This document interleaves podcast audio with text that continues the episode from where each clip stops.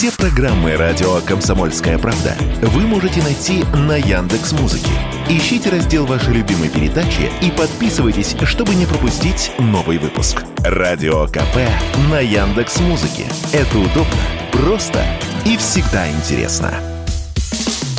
Что будет? Честный взгляд на 7 июня. За происходящим наблюдают Игорь Виттель и Иван Панкин. Здравствуйте, друзья! В студии радио «Комсомольская правда» Иван Панкин и Игорь Виттель. Мы рады вас всех приветствовать. Здравствуйте, дорогие друзья. Трансляция, как водится, повторяю я каждый день, ведется на всех платформах, кроме YouTube. Это и ВКонтакте, это и телеграм-канал радио «Комсомольская правда», это и старый, добрый, всем понятный и хорошо знакомый, а вернее незнакомый Рутюб. И, а в общем-то, по-моему, больше нигде не вещаем на самом-то деле. И в наших телеграм-каналах, конечно, Панкин и Виттель Реальность, милости просим, зайдите, там вы найдете гиперссылки на все платформы и Будете смотреть нашу прямую трансляцию с любой удобной для вас. Ну, а что касается тех людей, которые любят больше слушать, а не смотреть, то, пожалуйста, милости просим вас на Google подкаст или на Яндекс Музыку. А с Apple подкастом у нас некоторые проблемы возникли, там тоже нас заблокировали. Да? Да, такие вот такие вот новости, как и YouTube тоже нас взяли там и заблокировали. Мы, и мне кажется, мы с тобой приносим несчастье. Кому? Друг другу? Ну, это само собой. В общем, э, друзья, есть еще такая удобная платформа, подкаст.ру называется. На ней вообще все классно. Можете на нее зайти, там вбить радио «Комсомольская правда», и будет вам э, и шоу «Что будет», и все остальные наши программы, и оповещения будут приходить, и все такое прочее. Ну, а мы начинаем наш сегодняшний эфир. Тем важнее сейчас, даже Белгород как-то отошел на второй план, важнее, чем Каховская ГЭС, нет. И поэтому, конечно же, мы будем продолжать обсуждать э, последствия той катастрофы, которая, которую устроили нам наши оппоненты. Это либо ВСУ, сейчас будем, кстати, вот эм, анализировать, кто же мог все-таки разрушить -то ГЭС. Это либо ВСУ, либо это кто-то из наших западных, в кавычках, друзей, либо это сделали какие-то еще третьи силы, тоже как бы как вариант, может быть, какие-то сторонние диверсанты, ну, типа какой-нибудь условный ДРК в частном порядке, хотя она уже была порядочно разрушена, подбита, ГЭС, но, может быть, кто-то, что называется, добил. Либо это все-таки результат снарядного обстрела артиллерийского.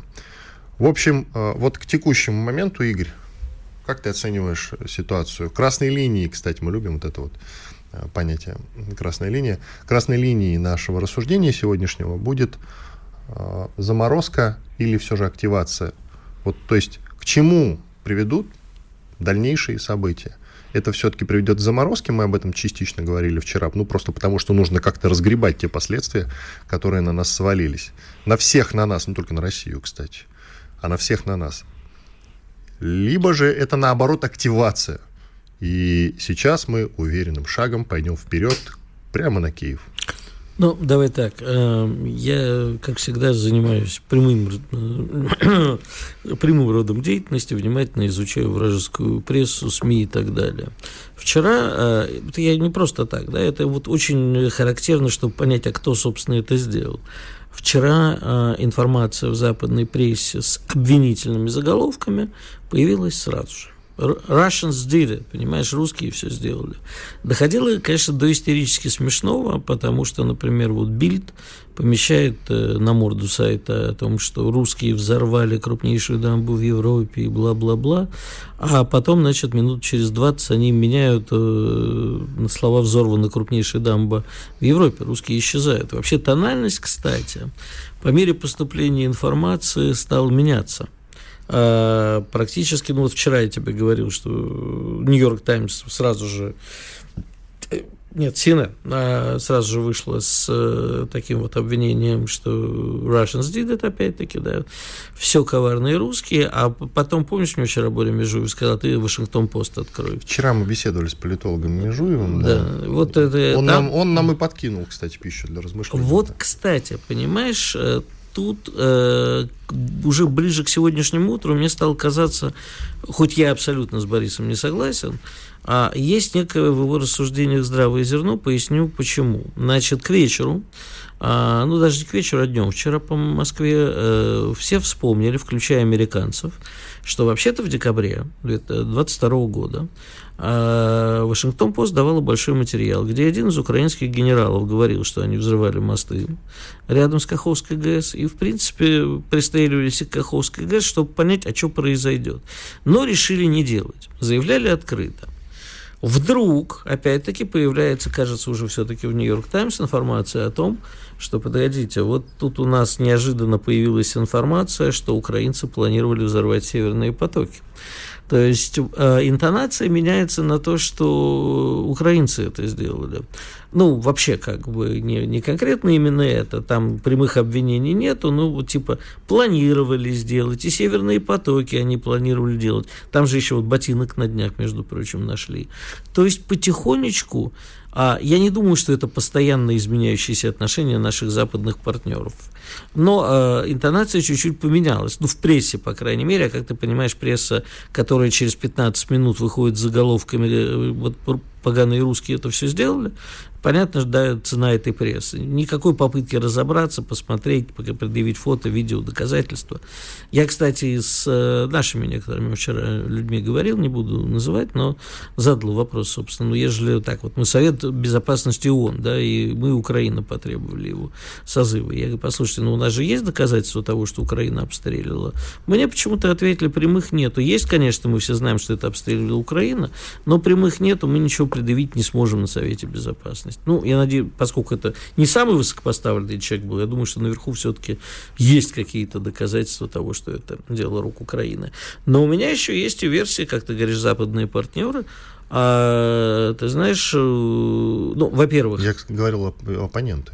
Ну, не важно. Партнеры я уже давно не говорю. Ну, Даже партнер... Владимир Путин так уже давно Значит, не смотри, говорит. есть два варианта. Первое – а Украина поняла, что контрнаступление или западные их партнеры э, поняли, что контрнаступление не удалось, и решили затопить, чтобы, как бы сказать, ну вот видите, мы уже практически все, а тут вот э, совершили чудовищный, как мне очень вчера понравилась фраза в CNN, по-моему, экоцид а, то есть такой геноцид экологический, все по, это самое. Uh-huh, Вообще, кстати, uh-huh. уже к вечеру никто не говорит о том, что что-то произойдет в Запорожской АЭС, как-то очень быстро и с нашей стороны, и с их стороны разговоры, что сейчас э, будет я еще ядерная катастрофа, э, исчезли.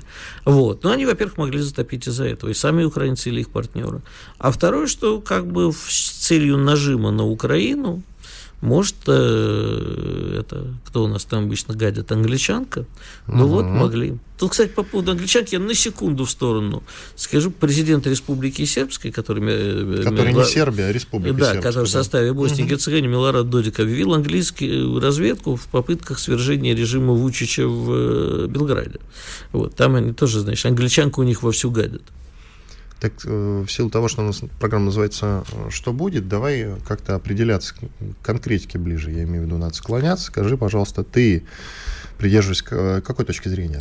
Я придерживаюсь точки Кто? зрения, что я придерживаюсь точки зрения, что Запад перестал контролировать Украину, она вырвалась из рук и э, они это действительно начинают понимать, что эту бешеную собаку уже не удержишь. А Байден, э, правда, вот Байден прекрасно отреагировал здесь. Или как вы прокомментируете? Как он будем... упал? Примерно да. Мы будем помогать Украине, сказал он все равно. Вот из его фразы непонятно. Нам пофиг, что они взрывают газ, а мы им все равно будем помогать, или просто чтобы не сделали русские. Ну, неважно, я как раз склоняюсь к первому. Так вот, Украина вырвалась из рук, западным труднее контролировать, и я думаю, что сейчас, э, возможно, нам переговоры не нужны, но потому что никто со стороны Запада не, не пойдет сейчас на наши условия. Но они будут пытаться как э, Украину утихомирить, а Украина перейдет а, к масштабным а, террористическим актам, прорывам и так далее. Ты назвал сейчас Украину бешеной собакой. Да. Что надо сделать с бешеной собакой? Ну, вообще бешеных собак пристреливают. Но э, поскольку я имею в виду не саму Украину, а украинскую, ну, ненавижу это слово, но все-таки употреблю элитку. Вот, э, Нет, давай а, называть, они... ну, государство, верхушка Верхушка Чего? государства, да. Ну, нет, ну тут трудно сказать, не только верхушка государства, а олигархи украинские. Да не, они, слушай, они ничего себя не представляют, уже прекрати хватит. Все эти израильско-украинские олигархи. Нет, нет, уже не, Но ни Ахмедов, я, я ни, ни Коломойский уже ничего себе не представляют. Я ни в коем случае, понимаешь, я люблю страну, Украину и народ. Э, я верю в то, что мы еще будем вместе с нормальной частью украинского народа, а не с бешеными собаками. А остальных, ну, да, бешеных собак пристреливают. Слушай, а я все-таки думаю, что это не Украина, хотя не ВСУ в смысле. Хотя, конечно, я понимаю то, о чем ты говоришь, что они вышли из-под контроля, и им в каком-то смысле самим выгодно выйти из-под контроля. А в чем это заключается? А, это заключается в том, что они таким образом легко и непринужденно все-таки оттягивают то самое глобальное контрнаступление и превращают этот элемент в его часть. И по сути, возможно, они, конечно, рассуждают по принципу «после нас хоть потоп». После нас хоть потоп. Ну, Я с этим готов согласиться, но все же не считаю, что финальное решение, то, что произошло вчера, э, это дело рук ВСУ. Коротко, значит, в пользу глобального наступления Зеленский сказал, что им сейчас дадут дофигища F-16, и Запад косвенно это подтверждает, это говорит в пользу глобального наступления. А второе, что я тебе хочу сказать, я вчера тоже вот э, в общении с интересными людьми услышал такую версию, что Залужного действительно уже нет, потому что Залужный бы это не допустил. Залужный не контролирует ситуацию, и либо его нет уже с нами, либо он э, в тяжелом состоянии. Поэтому украинцы вот раскололись на несколько частей. Это действительно, может, неуправляемая какая-то часть работы. Панкин и Виттель. Через две минуты продолжим. Спорткп.ру О спорте, как о жизни. Что будет? Честный взгляд на 7 июня. За происходящим наблюдают Игорь Виттель и Иван Панкин. Иван Панкин, Игорь Виттель. К нам присоединяется Владимир Леонтьев, мэр Новой Каховки. Владимир Павлович, здравствуйте. Да, доброе утро. Всем. Текущая, текущая обстановка какая у вас? Где вы находитесь? Сориентируйте нас, пожалуйста. Я нахожусь в Новой Каховке, там же, где и вчера. Как это говорят, если... Да, все время на одном месте. Ну, какая у вас обстановка? Расскажите, пожалуйста. Ну, с позитивного начать, это то, что у нас вода начала отступать со вчерашнего вечера, и по состоянию на 6 часов утра э, около 35 сантиметров э, уровень снизился, это позитивно. И пока продолжает падать.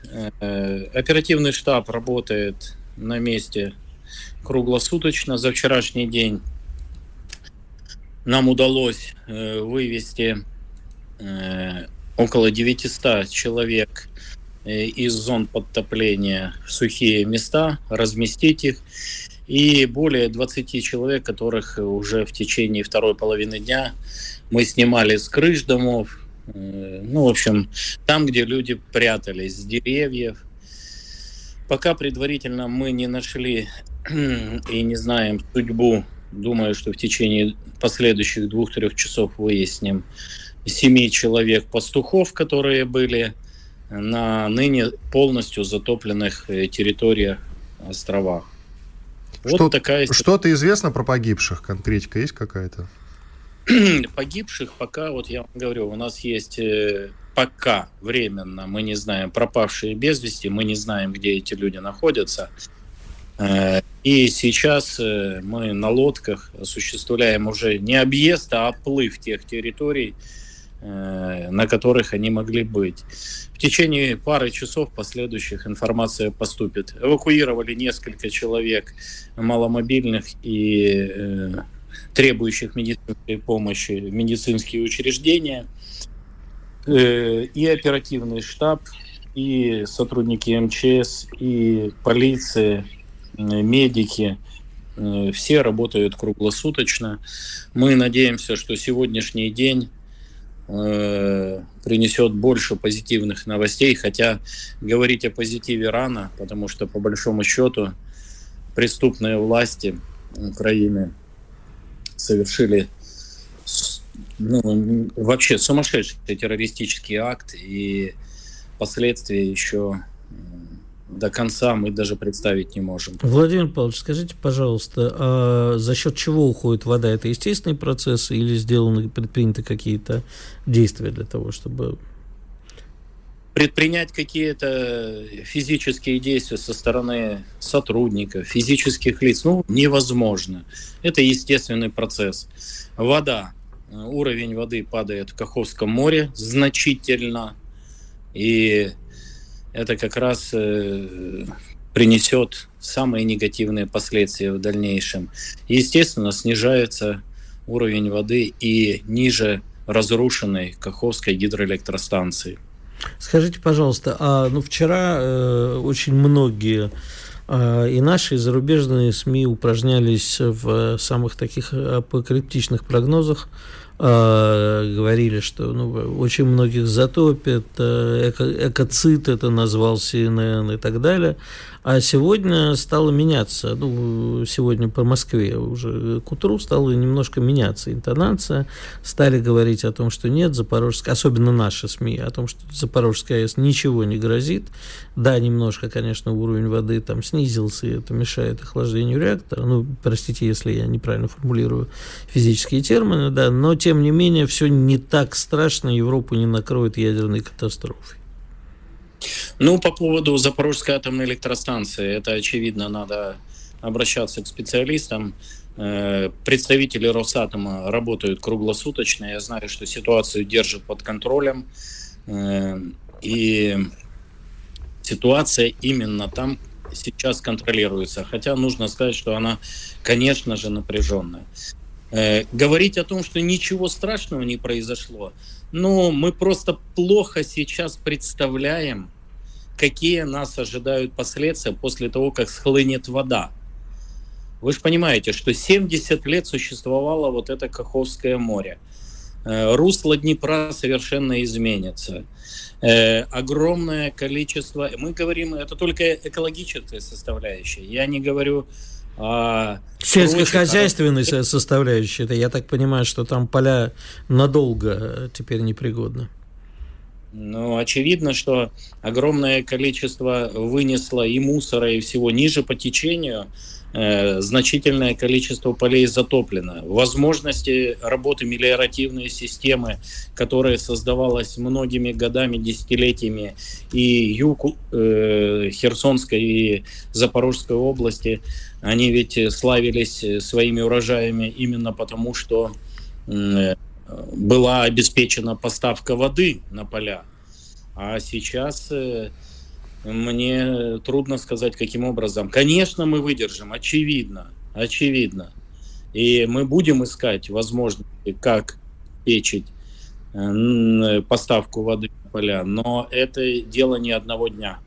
Скажите, пожалуйста, а на самом деле э, по поводу дамбы, я сегодня читал, что дамба не разрушилась сама и не могла разрушиться, потому что так строили э, в те времена. Она была рассчитана на полноценный ядерный удар. Судя по всему, это правда? Да, на самом деле я своими глазами лично читал э, документы, подготовленные в далеком 1973 году, уже прошло множество лет. И да, на самом деле дамба предусматривала э, возможность противостояния вот ядерному удару. Однако э, сознательными действиями э, гидроэлектростанция была разрушена. Сначала надводная вся часть, а потом и подводная. Но и такой массив воды, который хлынул э, с Каховского моря, очевидно, что он подмывает и песчаную подушку. Ну, тут специалисты Русгидро вам скажут лучше, но мы видим фактически, что происходит.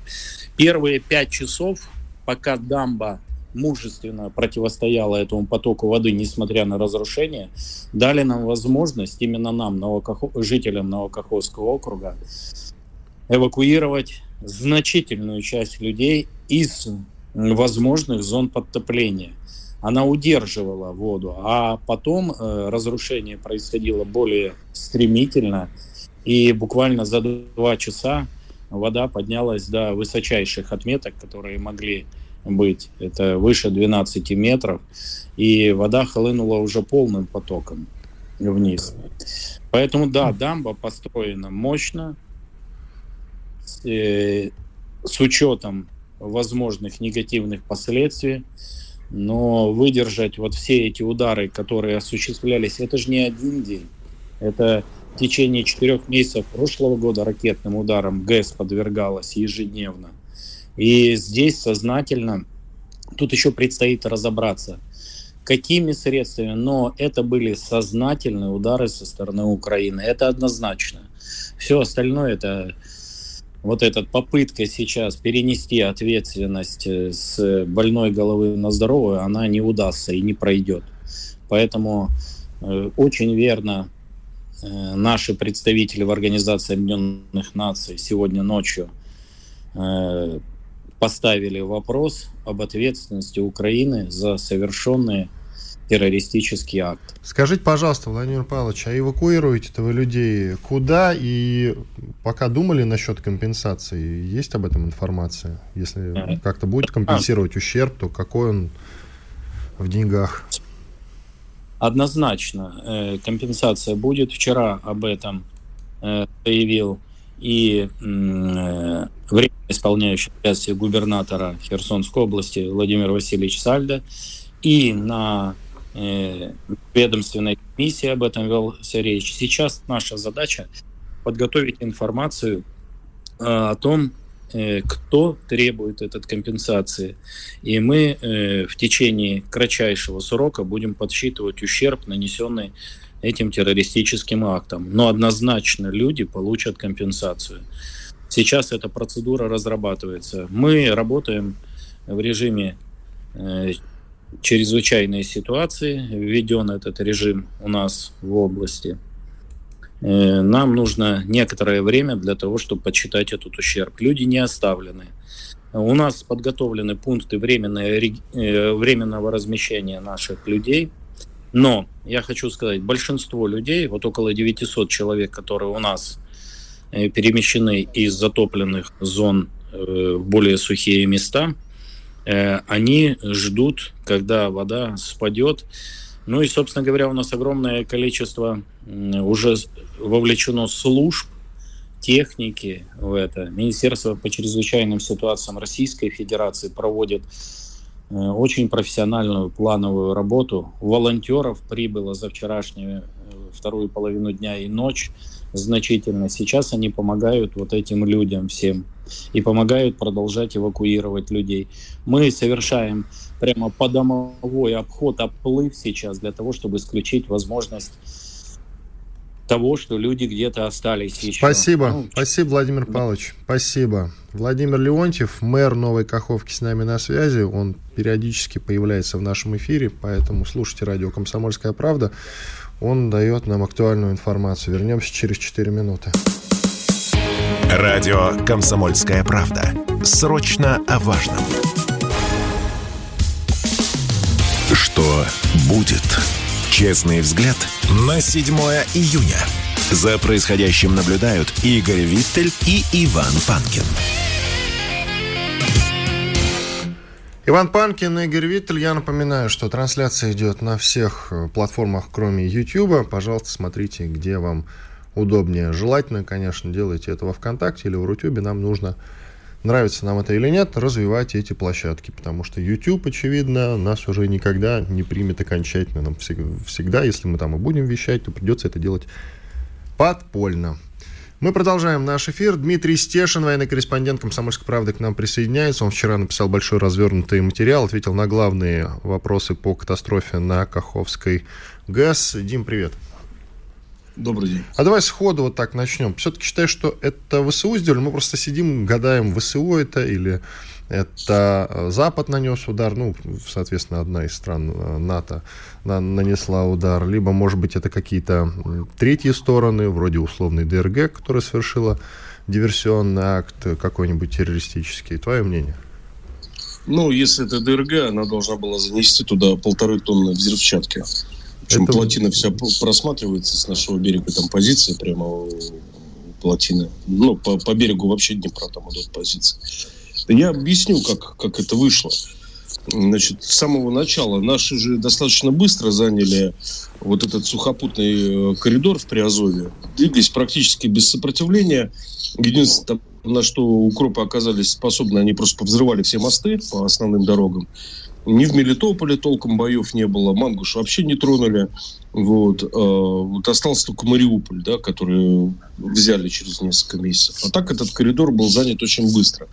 В том числе другая сторона Днепра. Я вот, кстати, до сих пор путаюсь, она лево, левая сторона или правая, ну, неважно.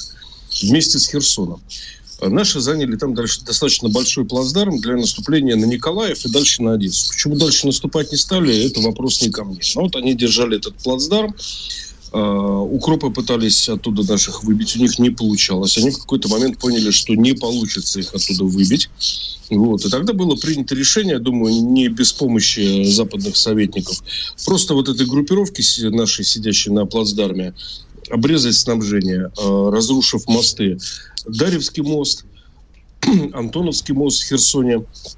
И вот основная, по сути, сухопутная переправа, потому что она идет по гребню э, плотины, это дорога через Каховскую ГЭС. И э, в начале лета, ближе к середине, у бандеровцев появились «Хаммерсы», плюс у них была своя «Альха», РСЗО, Э, сопоставимые по параметрам с Хаймерсами. Ну, единственное, там э, у Хаймерсов осколочно-фугасная часть 91 э, килограмм, у Альхи там и 250, может быть. Но это все равно недостаточно, чтобы подорвать мост. И вот они начали долбить. Там Антоновский мост, Даревский. У Даревского я это снимал. Попали в автобус с детьми, который ждал переправы. Ну и, соответственно, плотину. Меня вот в октябре занесло в Новую Каховку. Я там прожил какое-то время. Вот. Я был в шоке, потому что по, по сравнению с Новой Каховкой Донецк это был просто там Сингапур в лучшие годы. Абсолютно мертвый город. У меня в квартире стекла держались, э, стеклопакеты на скотче. И это хорошо, что они еще были. Потому что во всех окрестных домах э, стекол никаких не было. И людей не было. И э, каждый день, утро, вечер, в зависимости от доброй воли э, украинских артиллеристов, начинался удар по плотине Каховской ГЭС. Э, вот на сайте КП к моему материалу обзорному я прикрутил съемку, где видно, как прилетают, встают разрывы. Я комментирую, говорю, попали сволочи. И вот они так долбили, я не знаю, сколько, полгода, что ли, без остановки долбили эту плотину. Э, новую Каховку. Иногда был один день, когда на город прилетело сразу 100 ракет. Можете себе представить, да? 100 ракет РСЗО, Хаймерсов, смесь э, с Ольхой. Пускали они их группами, э, примерно 10 Ольх, два Хаймерса. Ольхи раздергивали систему ПВО, перегружали ее, а Хаймерсы, ну, прилетали. Или Ольхи прилетали, как там получалось, неважно. Вот. Ну и в итоге, конечно, плотина надорвалась. Дмитрий, а скажите, пожалуйста, вот сейчас мы Совет Безопасности ООН собираемся созвать. Я вчера с несколькими людьми говорил, говорю, слушайте, ну мы можем представить какие-то вот такие яркие доказательства обстрелов и так далее, задокументированные, вот все, что происходило, даже не того, что сейчас произошел подрыв, но хотя бы э, вот тех обстрелов, чтобы можно было показать, вот отсюда прилетело туда и так далее. Не, понятно, что он это никакого влияния не окажет, но тем не менее хотелось воткнуть в нос. Будь здоров, Да. Возьмите мою, возьмите мою съемку. Другой нет, а, плотина секретный объект, ни журналисты там не работали, когда там наши были, а совершенно напрасно они там не работали, да. И так все знали, как выглядела эта плотина Каховской ГЭС, она, Кахов, Каховской ГЭС, и надо было фиксировать э, деяния сволочей, которые, ну, мало того, что разрушили дорогое сооружение, еще устроили экологическую катастрофу в регионе. А вот, вот сейчас, к сожалению... Да, да, я прошу прощения, пока мы разговариваем, вот я опять, я просто постоянно мониторю западную прессу ежеминутно, думаю, что же нового-то выдадут. Сейчас, значит, на CNN э, написано, вот, есть кадры э, подводных взрывов после э, на Каховской ГЭС, после этого я, значит, я кликаю на это, но почему-то показывают просто затопленные улицы абсолютно с другим заголовком. Но вообще уже несколько раз э, шла информация о подводных дронах. А такое могло быть? Конечно. Причем, мне кажется, идеальная ситуация. Они мимо плотины не промахнутся. И, в общем, ну, все понятно. Что... Угу. Как ты оцениваешь последствия, Ним? Ты уже сам сказал, что это экологическая катастрофа. Ты разбирал этот момент? И там и кишечная Нет. палочка намечается уже. Ой, кишечная... Ой, какой ужас. Голову может оторвать в любой момент. да, тут кишечная палочка. Я, кстати, вот да, в своем материале, где я отвечал на вопросы, у меня там, кстати, ни слова про экологическую катастрофу, потому что это все настолько вторично. Вот, и на самом деле поправимо. Скажи, пожалуйста, замысел-то в чем конкретно? Мы пока вот не можем разобрать. В чем замысел этого террористического акта? А, я думаю, значит, дно Каховского водохранилища в обозримом будущем, а это, кстати, специалисты мне говорили, оно может высыхать и год, и два. Оно непроходимо ни для колесной, ни для гусеничной техники теперь, может быть, и для людей тоже не особо. Вот. То есть э, вот этот участок фронта более как э, место наступления не рассматривается. Что с украинской стороны, что с нашей. То есть они теперь могут э, спокойно э, перебросить э, на какие-то другие участки фронта. Вот где у них там стало получаться?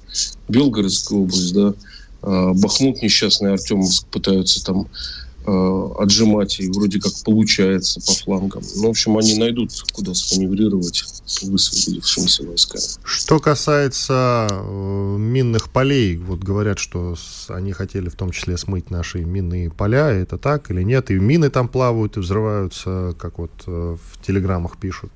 Это соответствует действительности? Мины плавают, взрываются, в этом я глубоко сомневаюсь.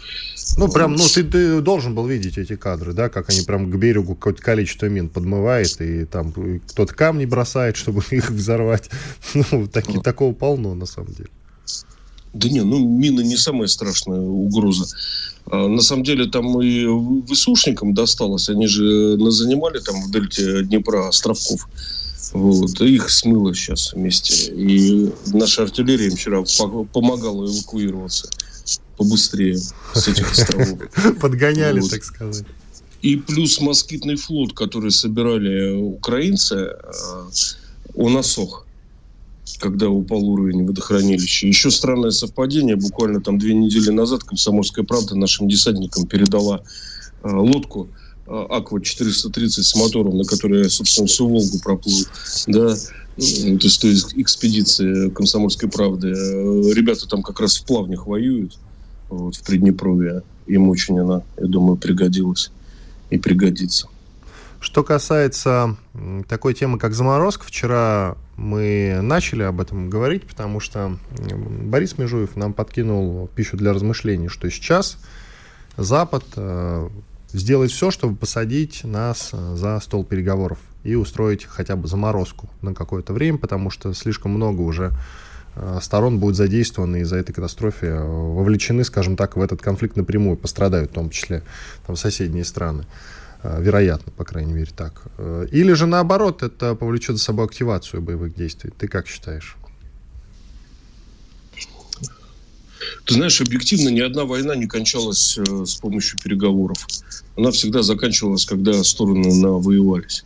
Вот. вот Украина, у меня такое впечатление, что она на грани уже практически навоевалась.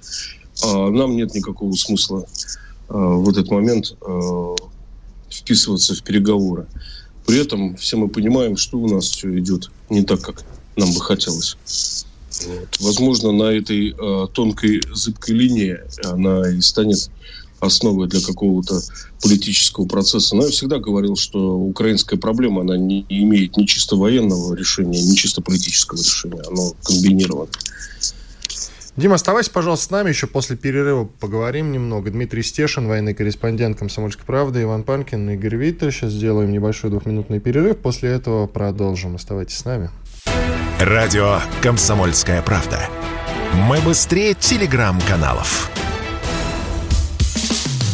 Что будет? Честный взгляд на 7 июня.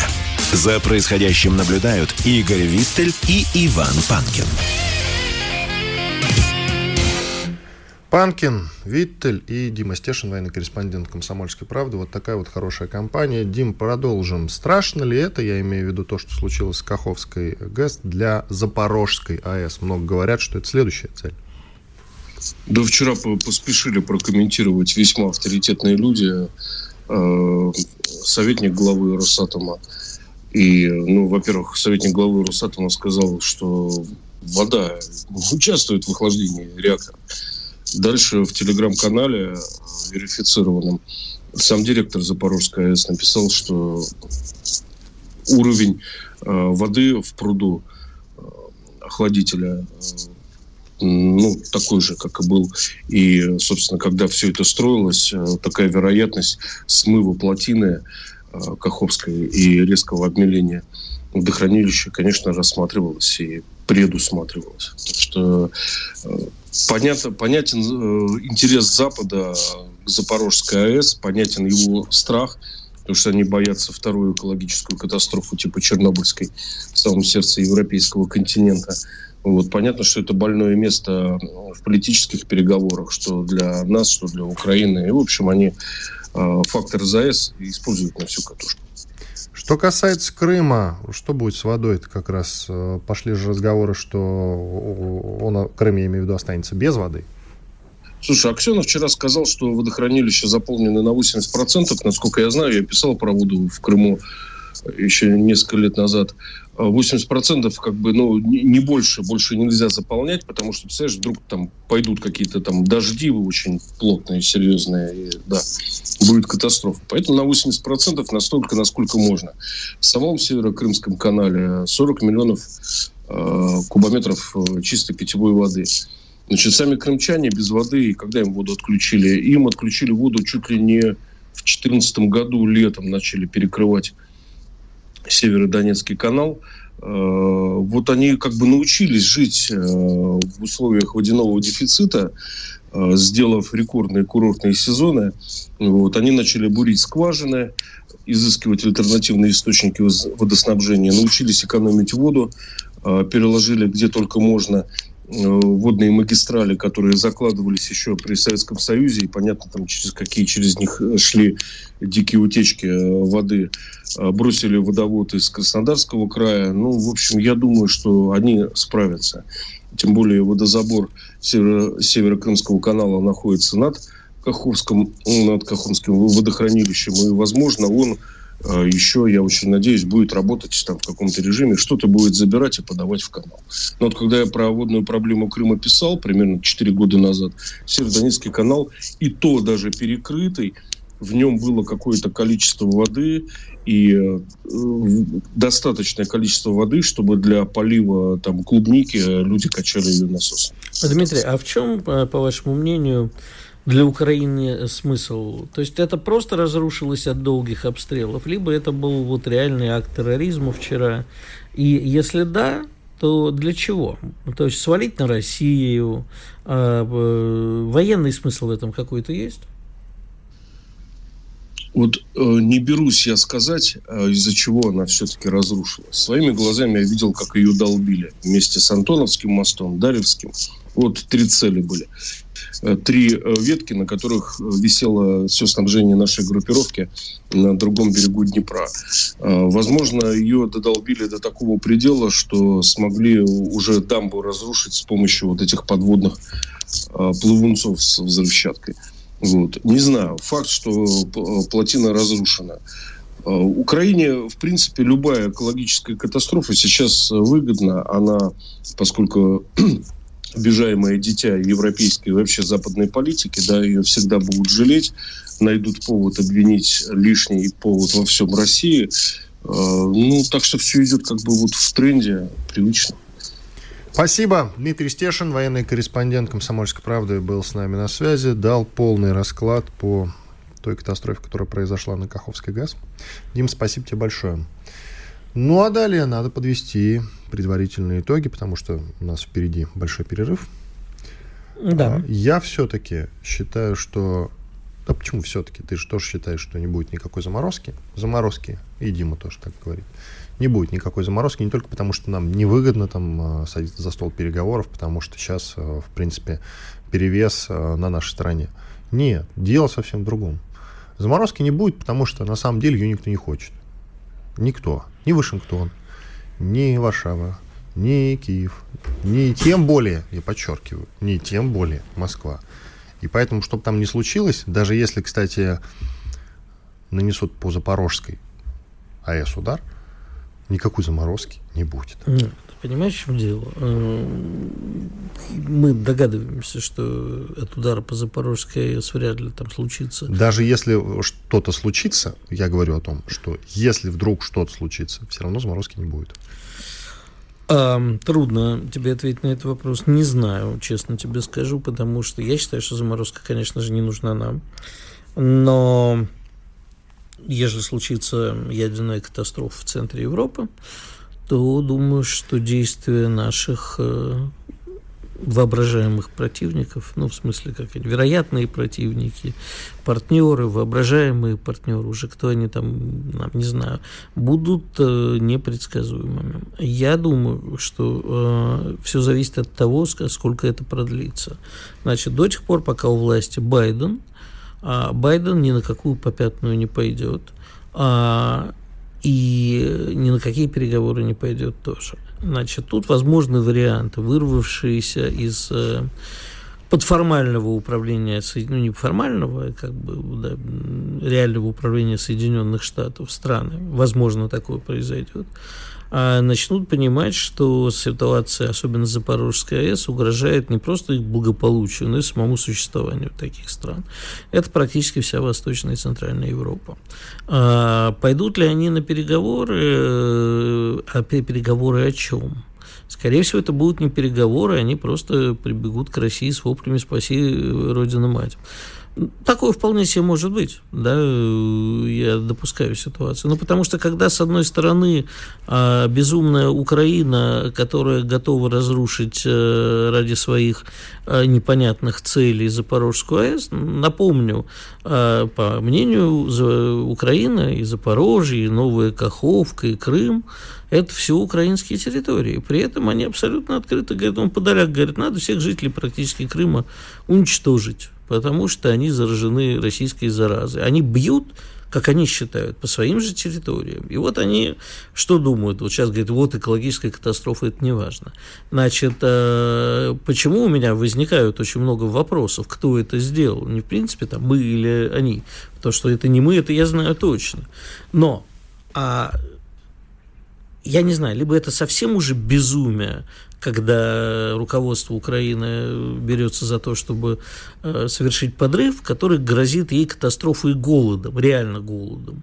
А либо это какие-то оторвавшиеся от э, управления руководства.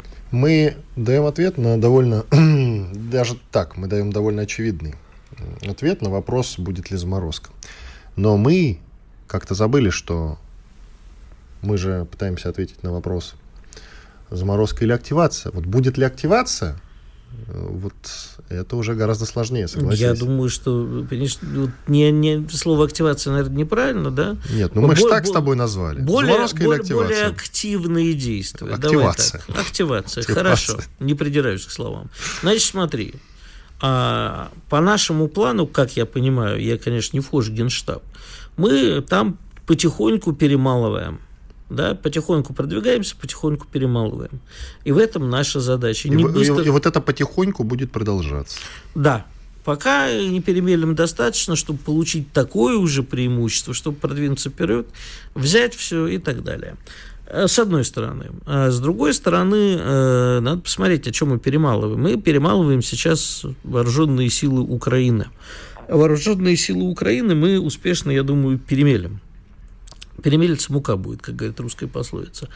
А вот э, вяжутся ли остальные страны живой силой и вот техникой еще больше, чем сейчас, а приведя к тому, что мы э, вот это вот уже перемалывать нам будет сложнее.